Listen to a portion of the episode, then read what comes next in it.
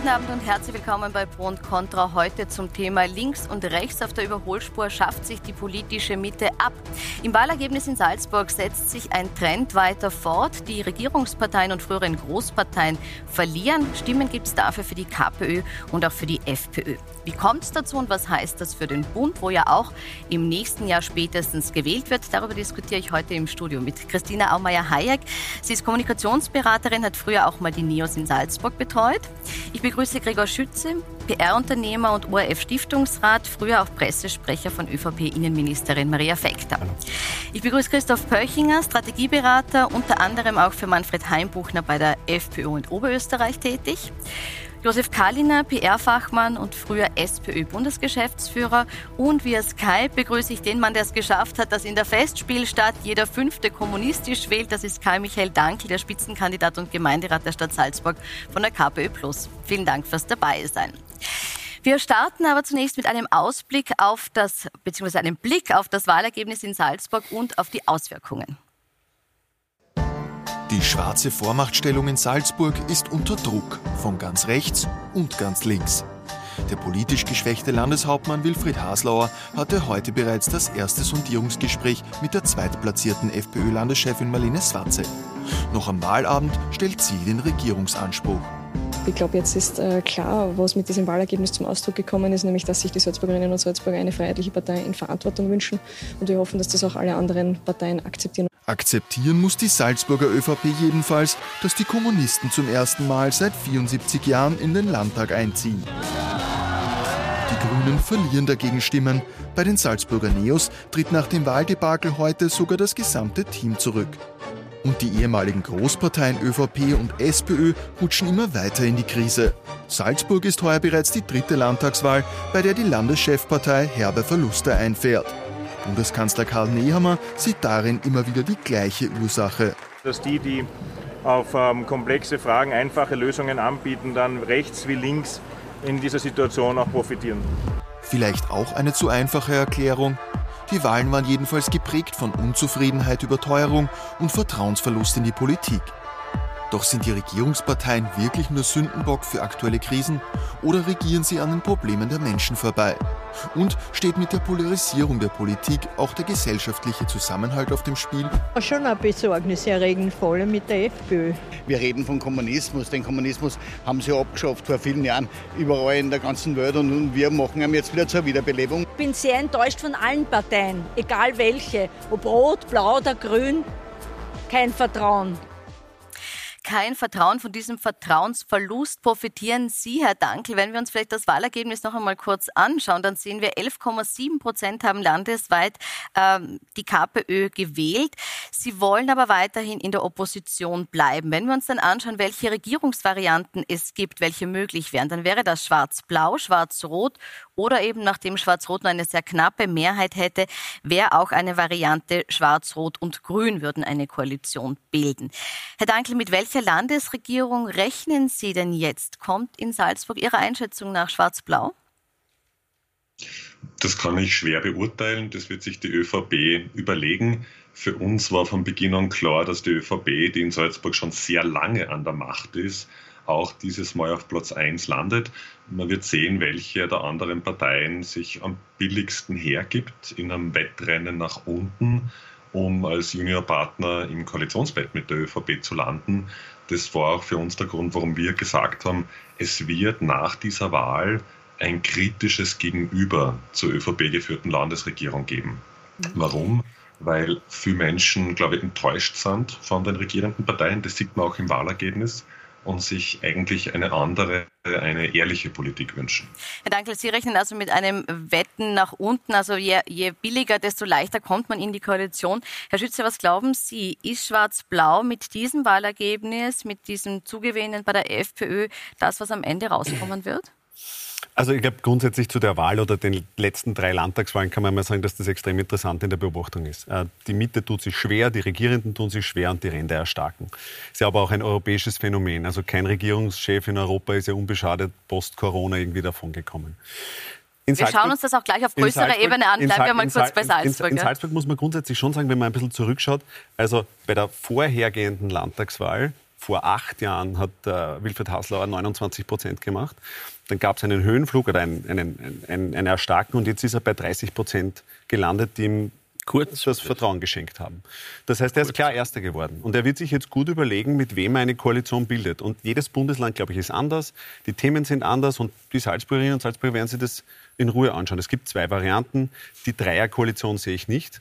Ähm, man wird sehen. Ich glaube, es wird recht rasch gehen. Aber, aber, Sie glauben, Sie wollen noch nicht eine Einschätzung abgeben, in welche Nein, Richtung glaub, er sich die, dann Also den Blick in die Glaskugel wage ich nicht.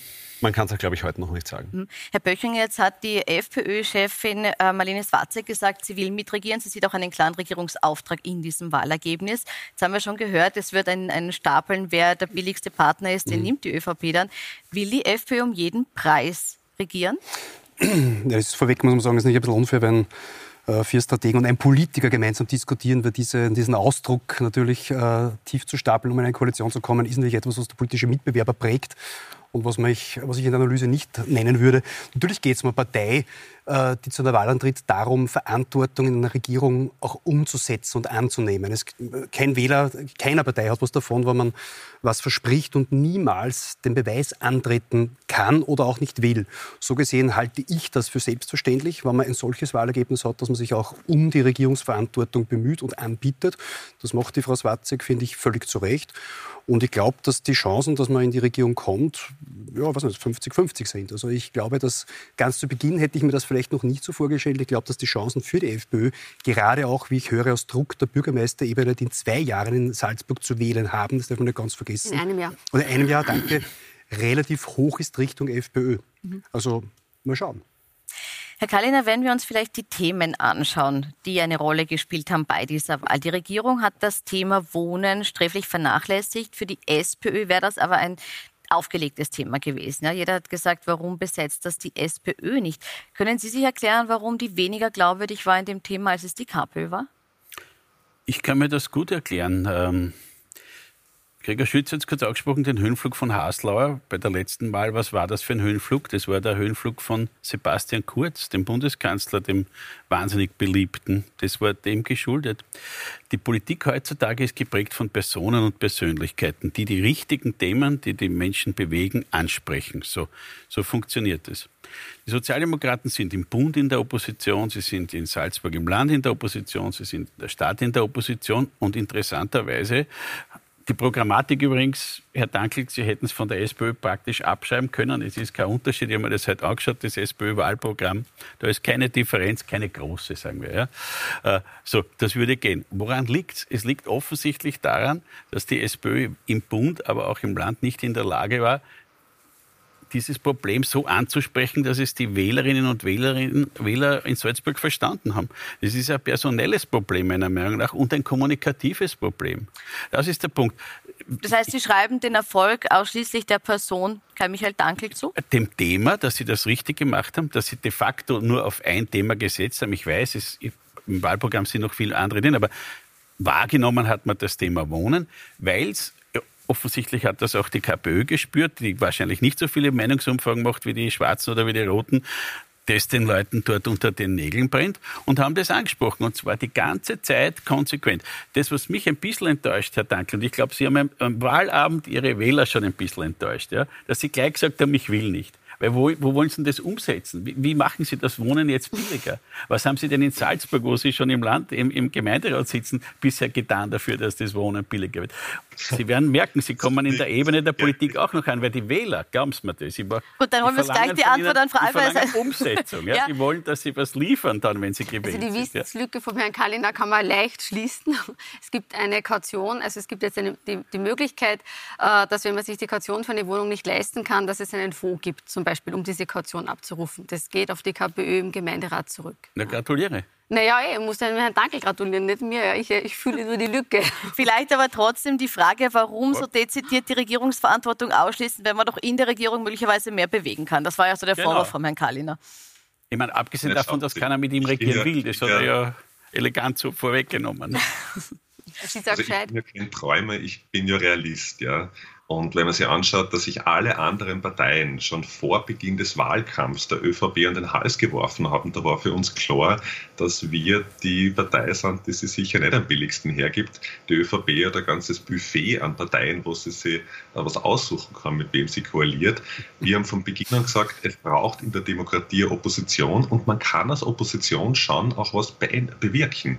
Das war in der Stadt, da bin ich seit vier Jahren Gemeinderat, der Kautionsfonds, ein Rechtshilfefonds für Mieter und Mieterinnen.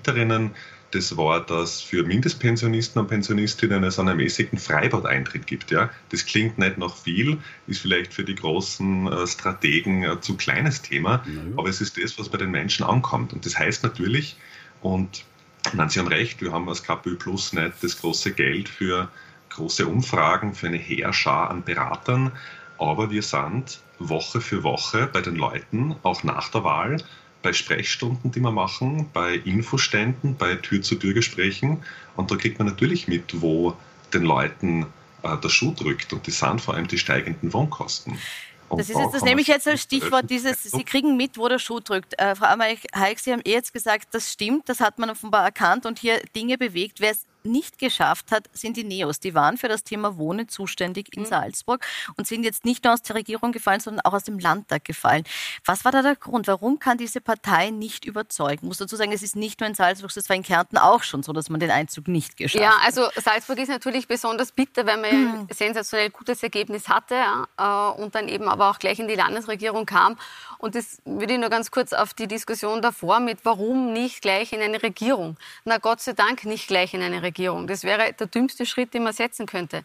Das ist jetzt eine Partei, die hatte so niemand am Schirm in dieser Dimension. Niemand hat geglaubt, dass, die, äh, dass der Herr Dankl in der Stadt zweistellig wird und dass es knapp 12 Prozent werden auf Landesebene. Das heißt, die KPÖ muss sich jetzt mal jetzt konsolidieren, einen, ein Landtagsteam bilden, sich im Gemeinderat schon vorbereiten auf die Wahl in einem Jahr und sich einfach in dieser Größe stabilisieren und finden. Das ist schon Aufgabe genug. Und um auf die Neos zurückzukommen, dieser Regierungseintritt war schlicht zu früh, wahrscheinlich um 10, 15 Jahre zu früh weil das einfach noch eine ganz eine junge Partei war, ganz eine junge Bewegung. Äh, es gab diese Führungsstruktur noch nicht, die Kommunikation noch nicht, es gab schlicht das politische Know-how noch nicht. Also eine Regierungsbeteiligung ist ja nicht nichts für eine junge Bewegung. Also Sie erklären uns jetzt, warum die Salzburger Landesorganisation nicht funktioniert hat. Aber wenn wir jetzt eben auch in die mhm. anderen Bundesländer schauen, warum schaffen die Neos im Moment überhaupt nicht von diesem Verlieren der Mitte, das wir gerade ansprechen, und Verlieren der Etablierten ein bisschen was auch zu gewinnen? Ja, also ich finde nicht, dass man die Mitte verliert und ich finde auch nicht, dass die Ränder gestärkt wurden und dass es jetzt eine Linksextreme und eine Rechtsextreme in Salzburg gibt. Die halt das für einen großen Quatsch und für einen Spin der etablierten Parteien. Mhm. Ja, äh, um das mal zu sagen. Und der, der zweite Punkt ist zu den Neos auch in, in der... Sondern, also man sieht ja, dass hier die Balken raufgehen und da runter. Ja, aber glauben Sie, dass in, in Salzburg Stadt 22 Prozent Linksextreme sind? Dass die sagen würden, ich bin linksextrem, ich bin nicht mittig? Also, dass die KPÖ links der Mitte ist und dass die FPÖ sehr rechts der Mitte ist, das ist völlig klar. Aber zwischen eine Frau Schwarzig und Herrn Haslauer gehen am Ende des Tages inhaltlich, geht da kein Löschblatt durch. Die Differenzen sind eher in der Tonalität, ja, aber nicht inhaltlich. Und zwischen dem Parteiprogramm der KPÖ und dem der SPÖ sind inhaltlich keine großen Differenzen. Der Punkt ist einfach, dass die KPÖ mit Herrn Dankl ein glaubwürdiges personelles Angebot geliefert hat. Ja. Der ist neu, der ist unverbraucht, der ist authentisch. Seit 2019 rennt der für Bürgeranliegen. Ich habe einen Salzburger Bekannten gefragt, wie er den Landtagswahlkampf wahrgenommen hat, 2019. Und er hat gesagt, der Herr Dankl war in seinem Bieler Supermarkt dreimal präsent als einziger von allen Funktionären, die angetreten sind. Und das Thema der Neos ist nochmal, die Regierungsbeteiligung war zu früh. Die konnten nicht wirklich realisieren in dieser Regierungsbeteiligung, um zu sagen, die wurden inhaliert von der ÖVP. Äh, ich glaube, dass die Ressortverteilung sehr unglücklich war. Also das Ressort Wohnen hätte ich nie genommen. Es ist kein Gewinnerressort. Ähm, das war schwierig und am Ende des Tages ist man ohne Profil in diesen, ist man ohne Profil in, diesen, in diese Wahl auseinander. Da gibt es jetzt dreifachen Widerspruch. Ihr könnt gleich widersprechen. Fangen wir an beim Herrn Böchinger, dann machen wir die Runde. Also ergänzend, ähm, Doch, ich glaube sehr wohl, dass man mit dem Wohnbauressort auch was gewinnen kann, wenn man es ernst nimmt. Wenn die Frau Klambauer kurz vor der Wahl eine Pressesendung rausgibt, wo sie klar macht, dass die wörtlich rassistische Wohnbaupolitik des Landes Oberösterreich für Salzburg nicht in Frage kommt, meinend die verpflichtenden Deutschkenntnisse für Wohnbauförderung und Wohnbeihilfe, dann ist das halt politisch ein bisschen, ein bisschen wenig. Man muss jetzt schon anschauen, was in Oberösterreich wohnbaumäßig gemacht wird. In einer schwarz-blauen Koalition mit einem blauen Wohnbaulandesrat, der auch der Landeshauptmann Stellvertreter, nämlich der Manfred Okay, das ist jetzt die Werbeeinschaltung Manfred Nein, das, na, ganz ehrlich, sag's, Ja, zeig mir ein ganz Bundesland. Erstens, die Durchschnittsmiete deutlich unter Bundesschnitt, Halbierung der Landeszinsen, Streckung der Annuitäten, Ja, wir Streckung wollen jetzt aber der, nicht der, über- der über Oberösterreich im Detail Nein, Bei sprechen. uns ist das dachte, einfach leistbar. Darum gibt es bei uns eine Das heißt, Sie kommunistische sagen, Partei. Sie hätten es besser machen können, die Neos, Ja, Sie- weil man es handwerklich sehr wohl Und steuern zu den kann. Deutschpflicht muss man auch noch sagen, das ist ein EuGH-Urteil, das bestätigt, dass das möglich ist. Also wenn der EuGH jetzt rassistische Urteile fällt, dann weiß ich nicht, was wir dann noch machen. ne? Möglich sein und wollen ist, ist auch nochmal zweierlei, aber es ist möglich, das halten ganz wir kurz fest. den Punkt, dass der Wahlkampf nicht gut war, da sind wir uns einig. Also da ist sicher Ja. noch mal wahnsinnig viel vergeigt worden. Es war unnötig, dass die rausgeflogen sind. Ja, sehe ich auch so. Ja. Ich habe auch noch einen Widerspruch zur Naja, Vorder- also ich glaube, es gibt einfach zwei Punkte, die man, die man, die man betrachten muss. Das eine ist, haben die Neos äh, vor allem in der Kommunikation im Wahlkampf versagt, komplett. Äh, Also sonst wäre es nicht aus dem Landtag geflogen und ich glaube, das muss man sich grundsätzlich äh, anschauen. Das, was ich aber ein bisschen hinterfrage, ist ein Antreten einer Bewegung, wo man dann sagt, 10 bis 15 Jahre musst du in die Opposition und dann darfst vielleicht in die Regierung. Also da muss man, glaube ich, in der Kommunikation grundsätzlich jede Partei ein bisschen aufpassen, weil das lässt sich der Bürger halt auch nicht ewig sagen. Ne? Also grundsätzlich nur anzutreten, damit man, das ist äh, die Oppositionsrolle und die ist schön und gut zu sagen, man schaut den Mächtigen auf die Finger, wunderbar. Aber zu sagen, wir brauchen jetzt einmal 10 bis 15 Jahre, damit wir uns konsolidieren, halte ich für jede Bewegung schwierig. Die Grünen waren Und nach 20 Jahren in der ersten halte ich für jede Landesregierung Bewegung in schwierig. Und gerade die kommunistische Partei muss sich halt doppelt überlegen, äh, vor allem wenn man in die Stadt Graz schaut, wo es dann schief geht. Ne? Also das geht dann in die, in die Glaubwürdigkeit massiv hinein. dass es vielleicht auch Ihnen schwierig ist jetzt in Graz, dass es dieses, Know-how noch nicht gibt, um zu regieren. Ja, nur der Steuerzahler ist nicht gewillt zu sagen, jede Bewegung, die finanzieren wir jetzt einmal 20 Jahre in der Opposition und dann darfst du sie vielleicht in der Regierung Ja, aber bewerben. Training by the Job ist auch schwierig Ich glaube, das geht in einer Demokratie nicht aus. Ja, Ja, danke. Da muss ich jetzt kurz, kurz nachfragen, Bitte. was äh, Herr Mitdiskutant meint, weil in Graz war es die ÖVP, die einen riesigen Schuldenberg hinterlassen hat. Den hat dann die neue Koalition geerbt. Man könnte der KPÖ vielleicht vorwerfen, dass sie nicht damit umgehen kann, wenn kein Geld da ist, dass sie keinen schönen Farbdrucker hat, um Geld zu drucken. Aber man kann nicht darüber hinwegsehen, dass mit den ganzen Prestigeprojekten, die der ÖVP-Bürgermeister Nagel unbedingt haben wollte, dass da die eigentliche Wurzel der Budgetmisere liegt. Also da macht man sich schon ein bisschen einfach.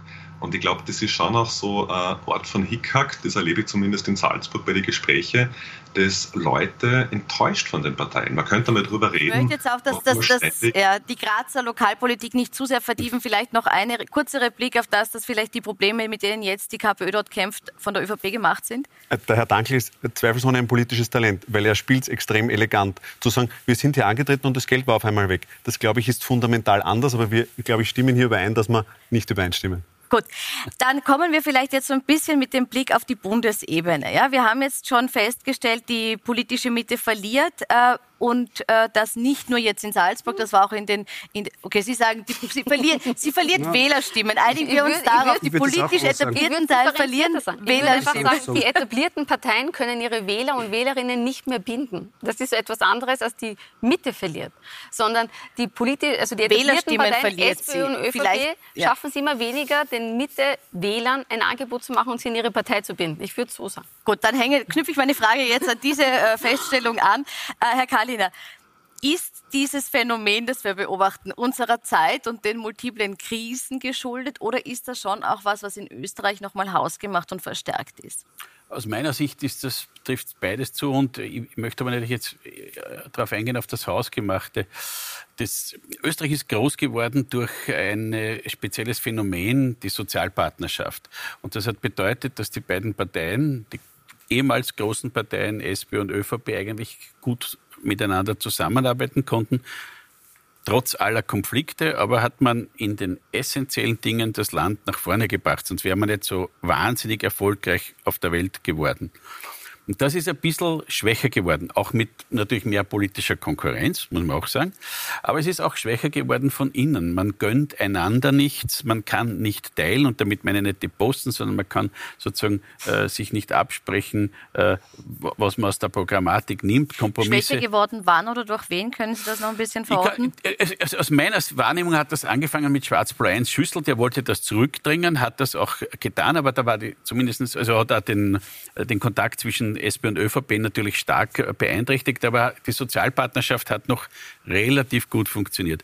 Wirklich abgeschafft werden sollte sie dann unter Sebastian Kurz. Der wollte das nicht, dieses System, und neben ihm darf es nichts geben. Der hat auch Financier gehabt, die das unbedingt abschaffen wollten. Und das hat das Klima zwischen auch den Sozialpartnern, das damals noch halbwegs da war, noch einmal verschärft. Und damit gibst du aber den Leuten natürlich ein Bild in der Öffentlichkeit, dass es eigentlich keine Mitte gibt. Weil wenn die Parteien, die jahrelang gut zusammenarbeiten, auch wie Hund und Katz sind, wenn man einander kriminalisiert die ganze Zeit, kein gutes Haar aneinander lässt, dann vermittelt man den Eindruck, man will gar nicht miteinander ja. regieren. So, und dann wenden sich die Leute automatisch irgendwo anders zu. Herr Schütze, hat Sebastian Kurz hier das politische Klima nachhaltig verschlechtert in Österreich?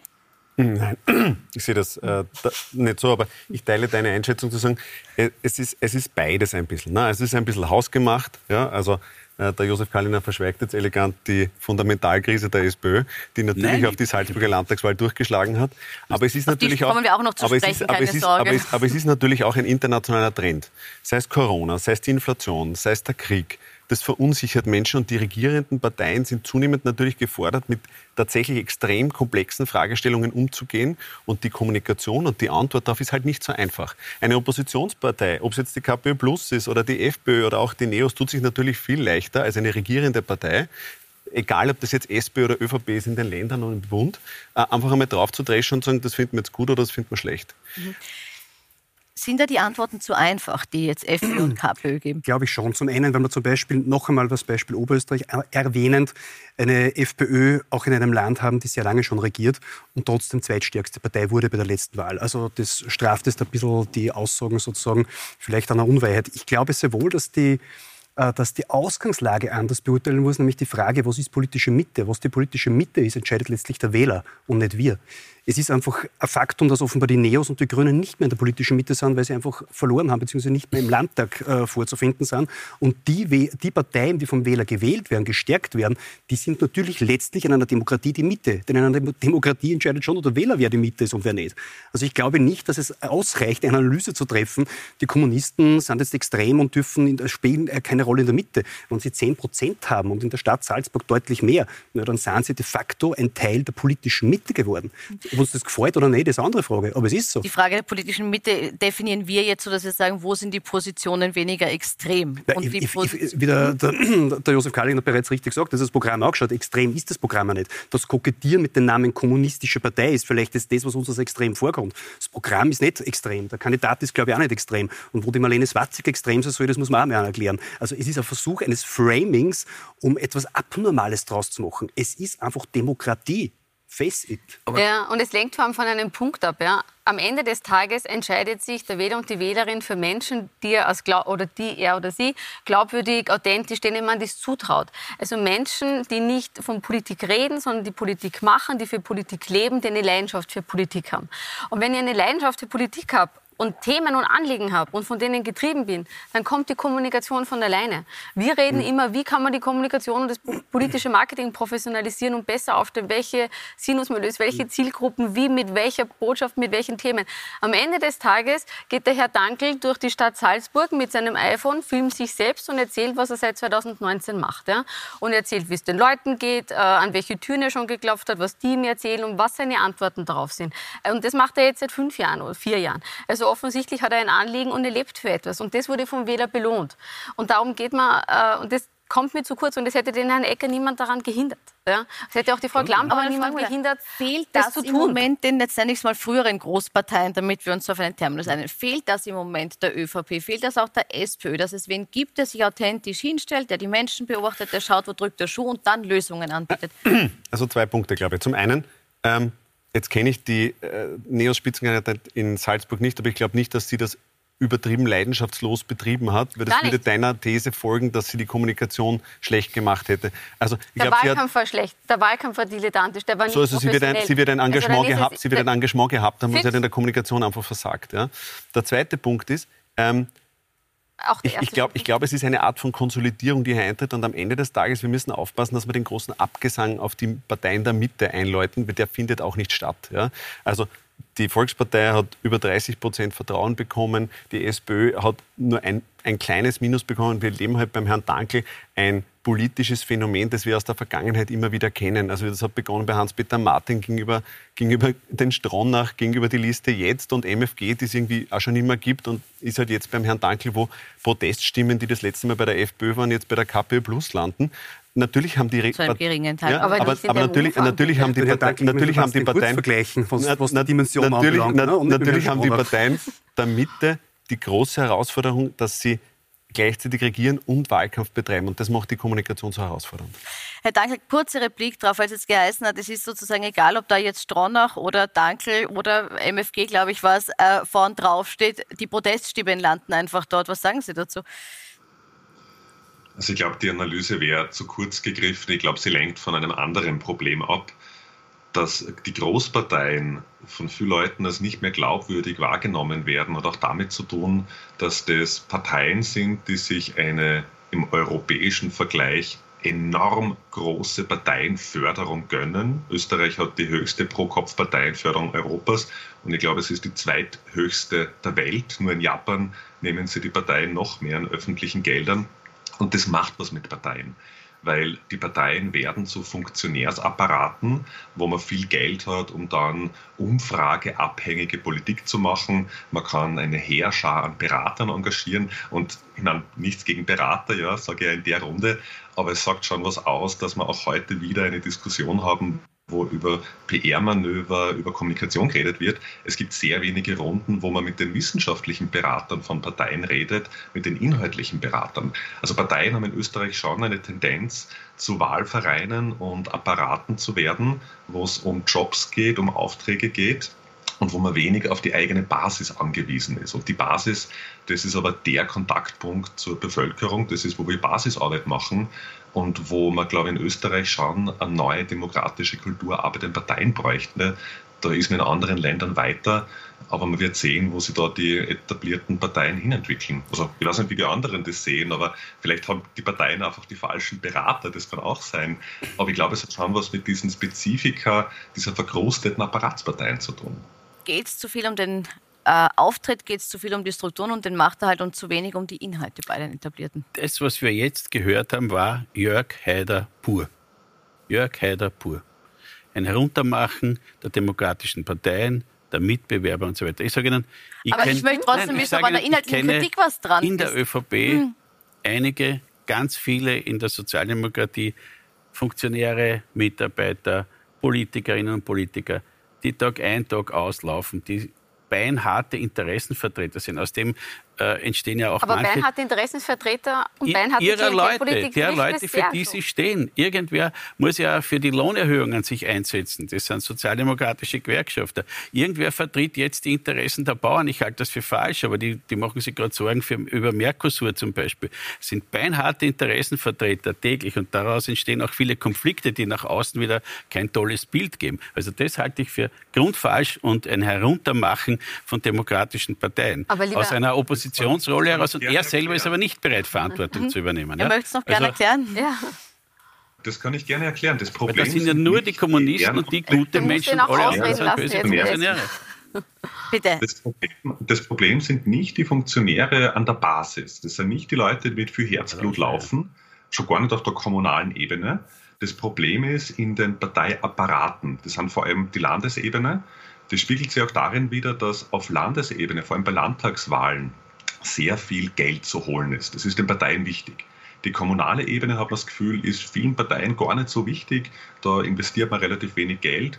Sieht man bei den Jugendorganisationen, die Förderung für die Jugendorganisationen ist seit Jahren nicht mehr an die Inflation angepasst worden. Also die Zukunftsvergessenheit der Großparteien merkt man auch daran.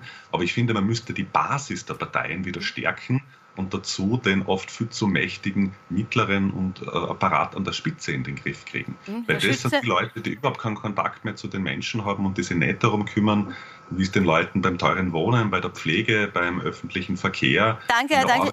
System geht. Ich möchte kurz den Herrn Schütze noch reagieren lassen, bevor wir die Werbung müssen, Herr Schütze. Ist das ein Vorwurf, den Sie gelten lassen, dass man sagt, die Basis gehört gestärkt, aber der mittlere Apparat ist? Nein, ich glaube, das, was der Christoph gesagt hat, ist, äh, ist total richtig. Wir genießen ja alle diese Runde, die ein spezielles Format ist. Ne? Dass vier Berater mit, äh, mit einem Politiker diskutieren, der sich ehrlicherweise total einfach macht. Ja?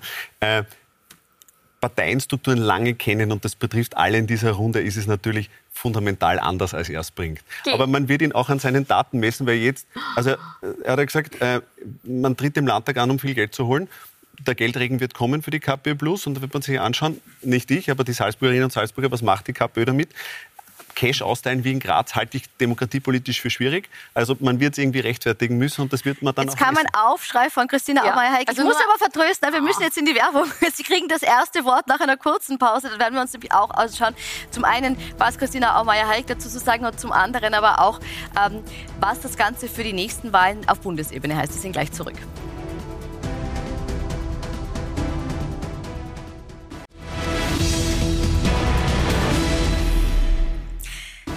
Willkommen zurück bei Pro und Contra, wo wir heute fragen, schafft sich die politische Mitte ab? Dieser Begriff ist schon stark diskutiert worden heute. Zuletzt ging es aber darum, ob sich die ehemaligen Großparteien zu wenig um die Wähler kümmern, ob gerade der Mittelbau dieser Parteien zu sehr auf sich, auf den Machterhalt, auf das Geld schaut und zu wenig auf die Bedürfnisse der WählerInnen. Da gab es hier großen Widerspruch und Christina Aumeier-Hayek wollte jetzt nochmal das Wort dazu ergreifen. Sehr gelitten in der Werbepause. Ich weiß, vier Minuten Schweigen war hart, jetzt geht's weiter, bitte. es ist ganz lustig, lustig, wenn man, wenn man beiden äh, zuhört. Und jetzt weiß ich, äh, Herr Kalliner kennt die SPÖ wirklich sehr gut und der äh, Gregor Schütze kennt die ÖVP sehr gut und auch die, den Funktionärsstab. Äh, aber ihr tut ja beide so, als wäre die FPÖ nicht seit Monaten abgesichert, abgesichert signifikant auf Platz 1. Und es gibt ja einen Grund, warum das so ist. Ja?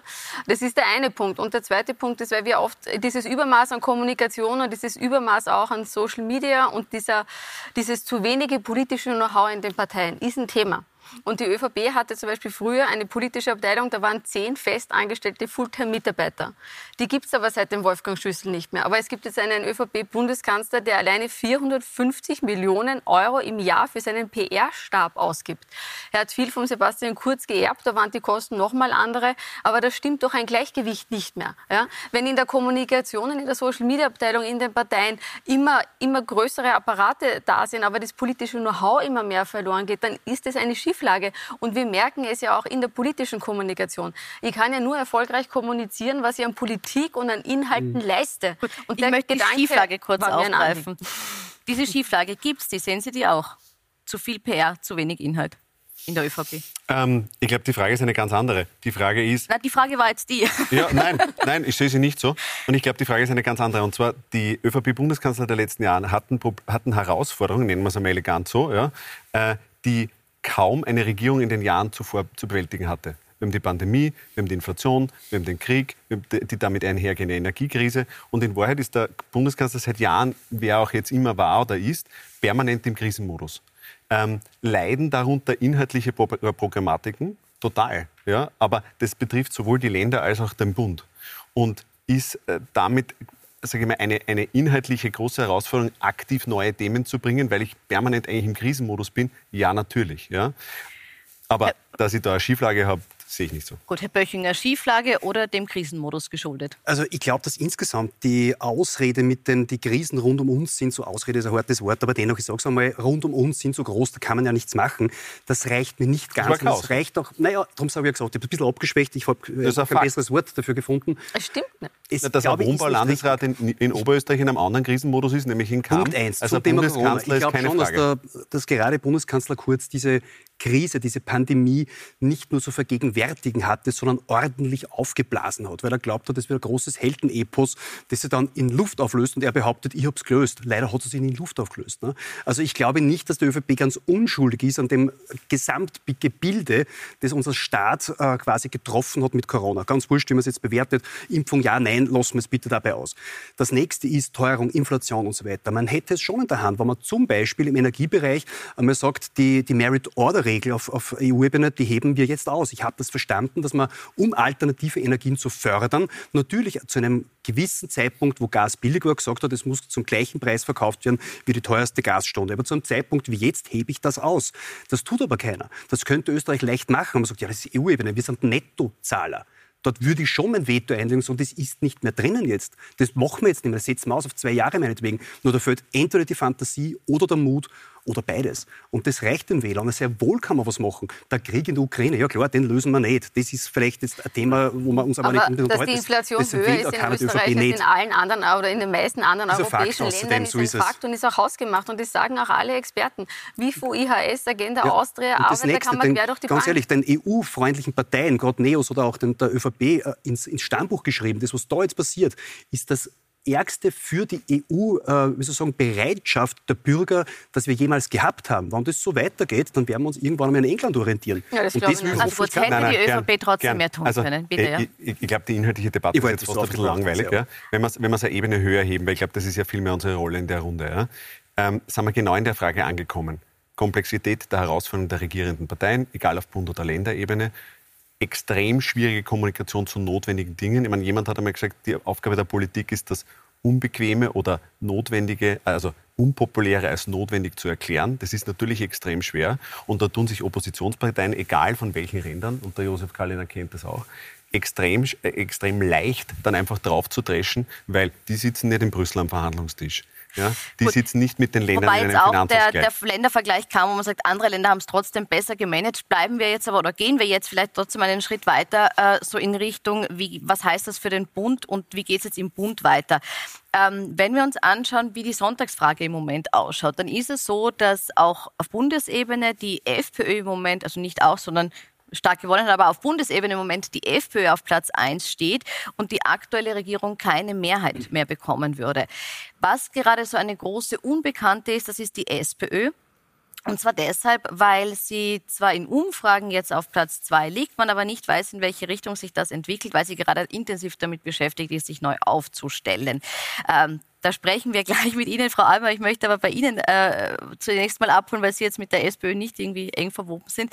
Wenn diese Abstimmung über die, über die Parteiführung denn mal klar ist, mhm. das wird im Mai oder im Juni, Juni so sein, ja. Juni, im Mai wird jetzt mal abgestimmt, im Juni wird es soweit sein, geht es dann mit der SPÖ auf jeden Fall nach vorne, wenn mal klar ist, wohin es gehen soll? Also ich weiß nicht, wie diese Mitgliederbefragung ausgeht. Ich glaube, das ist auch seriös für niemanden zu prognostizieren, weil das sind Dynamiken jetzt im Spiel, die keiner kennt. Äh, keine Ahnung, wer, diese Befragung, wer, wer, das für sich entscheidet. Aber was man ungefähr weiß, ist, äh, dass der Andreas Babler tendenziell Stimmen links der Mitte holt und der äh, Hans-Peter Doskozil rechts der Mitte. Und es ist halt leider ein Faktum, dass man in Österreich Wahlen rechts der Mitte gewinnt, während man in Deutschland zum Beispiel Wahlen links der Mitte gewinnt.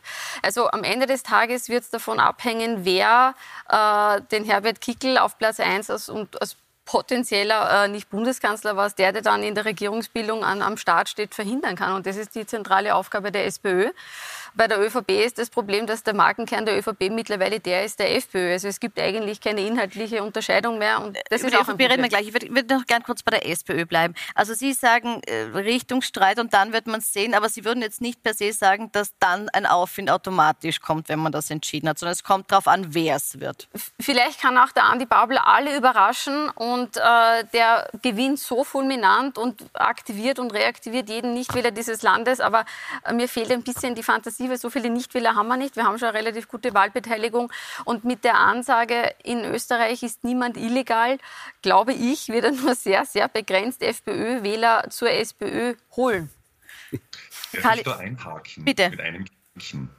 Also es stimmt, dass die SPÖ, die FPÖ, auch andere Parteien sich sicher auch Wähler teilen dass Wähler und Wählerinnen für diese Parteien ansprechbar sind. Aber das geht nicht, indem die SPÖ einfach die Themen der anderen, der anderen Parteien übernimmt. Warum? Weil jeder Wähler hat verschiedene Dinge, die ihm oder ihr wichtig sind, ist über verschiedene Themen zugänglich.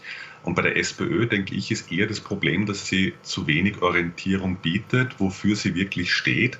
Und ich glaube, wenn man sich die Wahlergebnisse in den Städten aus der letzten Zeit anschaut, auch in Tirol bei der Landtagswahl, dann sieht man schon, dass die Doskozil, Dornauer Macho-Partie in den Städten, glaube ich, keine Chance haben wird.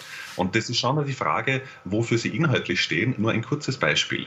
Doskozil hat in seiner Wohnungspolitik einen Vorschlag, der könnte eins zu eins von Margaret Thatcher sein. Die hat nämlich als sehr neoliberale Premierministerin in England 1980 den Housing Act eingeführt. Das heißt, dass Wohnungen, die mit geförderten Mitteln, mit Wohnbaufördermitteln errichtet wurden, dann privatisiert werden. Leute kaufen die Wohnung und können es nach einer gewissen Frist dann zu sehr teuren Mieten weitervermieten oder weiterverkaufen. Und das ist ein Modell, das kennen wir von Thatcher. Das führt de facto zur Zerstörung des geförderten Mietwohnbaus.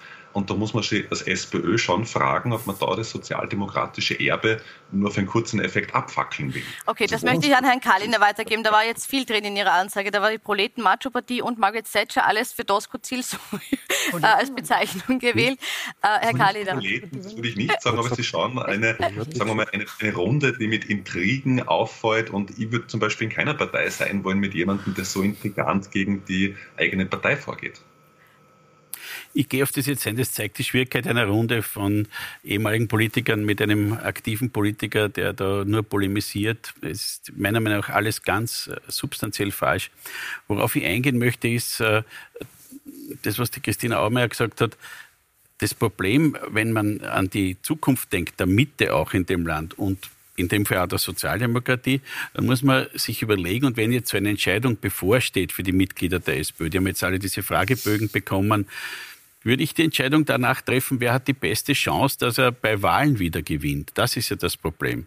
Wie gesagt, wir reden hier über Regierung und Opposition. Der Gregor hat gerade gesagt, die Opposition hat es leicht. Dann frage ich mich, wieso gewinnt die SPÖ in der Opposition nicht dazu, wenn es so leicht wäre? Das ist ja halt so, so und ich sage, wenn ich man jetzt ein Beispiel aus dem Fußball bemühen darf, wenn ich jetzt doch schon einige Jahre in die Richtung gehe, in Richtung Abstiegsängste, dann wäre es gescheit, ich mache einmal einen Trainerwechsel. Ja? So macht man es im Sport. Und so würde ich das auch äh, sehen. Weil das heißt, ich aber möchte, wen würden Sie, sagen wen, wen Dank, Sie ja? gern sehen? Wen würden Sie gern sehen an der Spitze der SPÖ? Kommt zu dem an, aber was ich sagen möchte ist, dieser Zustand ist aus meiner Sicht nicht deswegen, so wie es der Dankel sagt, weil äh, die SPÖ oder auch andere Parteien so moralisch verrottet werden, sondern das liegt daran, dass man zurzeit eben keine ordentliche Aufstellung dafür findet, die Inhalte, für die die Sozialdemokratie zum Beispiel steht, die beim Wohnen praktisch identisch sind wie das, was der Herr Dankl in sein Programm reingeschrieben hat. Aber dort hat man es nicht wahrgenommen. Und, und so wie er, das dort gebe ihm recht, ist die Glaubwürdigkeit zu gering. Gut, das aber heißt, wer brauch, könnte das jetzt schaffen für die SPÖ? Ja, also ich glaube, man braucht ein, eine, eine neue personelle Aufstellung an vielen Ecken und Enden der Parteien, aber natürlich an der Bundesspitze.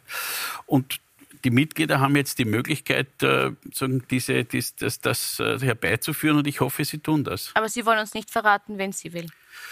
Schauen Sie, ich bin überzeugt, auf, aufgrund dessen, was auch die Christina gesagt hat, dass äh, wenn man die Potenziale sich ansieht, und ich möchte jetzt bewusst das Wort rechts und links vermeiden, weil das ja keine ordentliche Zuordnung mehr ist, ja? Ähm, also keine, die mehr zutrifft auf die Gesellschaft in Österreich. Ja? Die SPÖ muss es schaffen, Leute anzusprechen, die früher nicht gewählt haben, die FPÖ gewählt haben, die ÖVP gewählt haben, weil nur so kriegt die SPÖ mit wem auch immer die angestrebte Mehrheit rechts, also verhindert sie diese Mehrheit von, von Schwarz und Blau. Es hat doch keinen Sinn, ja, so wie es jetzt der Herr Dankel beschreibt, dass die SPÖ sie wieder matcht von mir aus um seine kommunistischen Stimmen, um die Linken bei den Grünen, um also die, zwischen den um die, Zeilen um die Neos. Das macht doch strategisch gar keinen Sinn. Ja. Gut, aber Sie wollen es damit nicht und aussprechen. Ganz viele Wählerinnen und Wähler, die heute zum Beispiel das letzte Mal bei der FPÖ gewählt haben, haben früher SPÖ gewählt und sind aus irgendeinem Grund enttäuscht und mhm. werden nicht angesprochen. Sie werden auch nicht angesprochen sozusagen vom ganzen Lebensstil, äh, den, den Sie da sehen. Und das ist, glaube ich, ein wichtiger Punkt, der, der wieder gemacht wird. Gut. Herr Schütz, hat sich mal Herr Böchinger. Danke. Na, um, um, die Frage zu beantworten, also die SPÖ steht natürlich vor einem gewagten Manöver, zwar hochdemokratisch, aber du hast den Fußballvergleich bemüht. Das ist wie wenn ein Verein jetzt gerade äh, alle Fans fragt, wer denn der nächste Trainer sein soll. Genau. Aber das Problem wird sein, egal wer von den dreien gewinnt, diese Partei ist ja komplett zerrissen. Und nach diesem ganzen Parteiobmann, Wahl, Befragung, was auch immer Prozess, in einen, Wahlkampf, in einen Wahlkampf zu kommen, wo die Partei geeint zieht, stelle ich mir extrem schwer und herausfordernd vor. Dennoch glaube ich, ähm, die Nationalratswahl, die wissen wir noch nicht, wie die ausgeht. Also ja, die FPÖ ist in Umfragen derzeit vorn.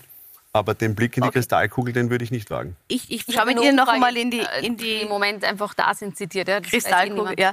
Sie wollten noch kurz zur SPÖ ja, sagen? Noch gar nicht so kurz. Also ich wollte noch ein bisschen fundamental... Aber ich sage bitte kurz, weil ich möchte über die ÖVP auch noch Nein, sprechen. Also bitte ich kurz. Mit rein. Nein, ich glaube, dass das Problem der SPÖ tatsächlich etwas fundamentaler ist. Ich glaube gar nicht, dass eine Personalrochade das, das Problem löst. Das Problem ist, dass die SPÖ ihr großes Narrativ, wie es so schön heißt, einfach verloren hat. Der Arbeiter ist befreit. Deren Enkel und Urenkel sind wir, wie wir da sitzen. Und ich sage Danke dafür. Und der Dank ist keine Kategorie in der Politik. Und all die Befreiten sind sozusagen unterwegs, sich andere Parteien zu suchen. Und die SPÖ ist auf der Suche nach noch nicht Befreiten und wird dabei völlig grotesk. Und das haben wir dann beim CIS, Gender, Transmann und letztlich beim Migranten. Und der gestandene äh, Sozialdemokrat sagt, na danke, da bin ich nicht mehr dabei. Das ist das Problem der SPÖ. Wenn der Doskozil das ver verändern kann, dann ist es schön für die SPÖ, womöglich dann ein Problem für die FPÖ, nur das sehe ich nicht. Ich glaube, es ist sehr fundamental. Also wenn es ein neues personelles Angebot gibt und das ist glaubwürdig und authentisch und das holt äh, Menschen bei ihren Themen, bei ihrem Alltag, bei ihren Sorgen, bei ihren Bedürfnissen ab, sind sie dort und das zeigt auch die Wahl in Salzburg. Mach ein authentisches Nein, das Angebot. Nicht dort. Dann sind es bei den Kommunisten zum Beispiel. Ja, weil das, das, das hat jetzt gemeint, mit, das hat Frau Aumer gemeint mit dem personellen Angebot. ich möchte aber noch kurz auf die ÖVP so auch, die auch zu sprechen kommen, weil die ÖVP den ersten Platz jetzt in Umfragen schon lange verloren hat. Sie sagen, es ist noch alles offen. Aber ich möchte trotzdem wissen, was muss denn die ÖVP tun im Moment, um Platz 1 wieder zu gewinnen? Äh, ich, denke, es ist deswegen alles offen. Wir haben 18 Monate noch bis zur Wahl. ich halte eine, äh, es gab es ja immer wieder in den Medien in den letzten Tagen, kommt jetzt die Neuwahl oder so, ich halte das für einen Unfug. Äh, wenn man sich das ein bisschen im Spektrum ein bisschen breiter sehr erlauben anschaut, die ÖVP gewinnt zunehmend an Profil in den letzten Monaten. Die SPÖ ist in der Sinnführungskrise, wie wir gerade gesagt haben die FPÖ ist jetzt eigentlich erstarkt, aber ist auch derzeit die einzige Partei, die wirklich so geschlossen auftritt. Jetzt warten wir halt auf den nächsten Ort. Ne? Also der letzte war Ibiza, der davor war Knittelfeld. In Wahrheit ich bin gespannt, welches der, den das, das kann man nicht ganz, also Knittelfeld und Ibiza in einem Zug zu nennen, ist Unsinn. Ich bin gespannt auf das nächste Städtchen, wo eine Bombe hochgeht. Ja. Die Neos völlig profillos aber Entschuldigung, halt, dann Neos halt die, und Grüne haben einen halt klaren Markenkern im Bund und stehen beide im Bund. Na, deswegen sind sie aus dem Land geflogen ja, und in den anderen reden wir jetzt von einer Bundeswahl und jetzt von einer Nationalratswahl oder reden wir von Salzburg? Also ich glaube, glaub, für die Nationalratswahl ist alles drinnen. Und die Volkspartei hat natürlich die große Herausforderung, Zuspitzung der Themen. Man hat auch in Kärnten bei der Landtagswahl gesehen, ähm, auf wenige Themen setzen, wie beispielsweise der Martin Gruber hat gesetzt auf das Thema Wolfsabschuss und den Flughafen. Welches wäre das richtige Thema, auf das die ÖVP jetzt setzen müsste? Und auf dem Wehr?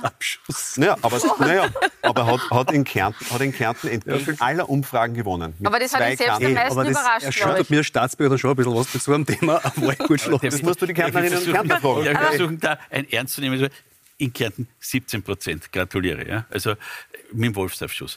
Aber was ich meine... Gegen alle Umfragen. Das war, das war eigentlich meine Aussage, dass der Ich möchte jetzt auch den Wolfsabschuss nicht mehr weiter diskutieren. Ich würde wirklich gerne wissen, was ist das Thema, auf das die ÖVP jetzt setzen muss. Sie haben gesagt, es gewinnt an Profil. Allerdings Profil, in dem sie jetzt sich wieder von den Grünen entfernt und Richtung FPÖ thematisch rückt.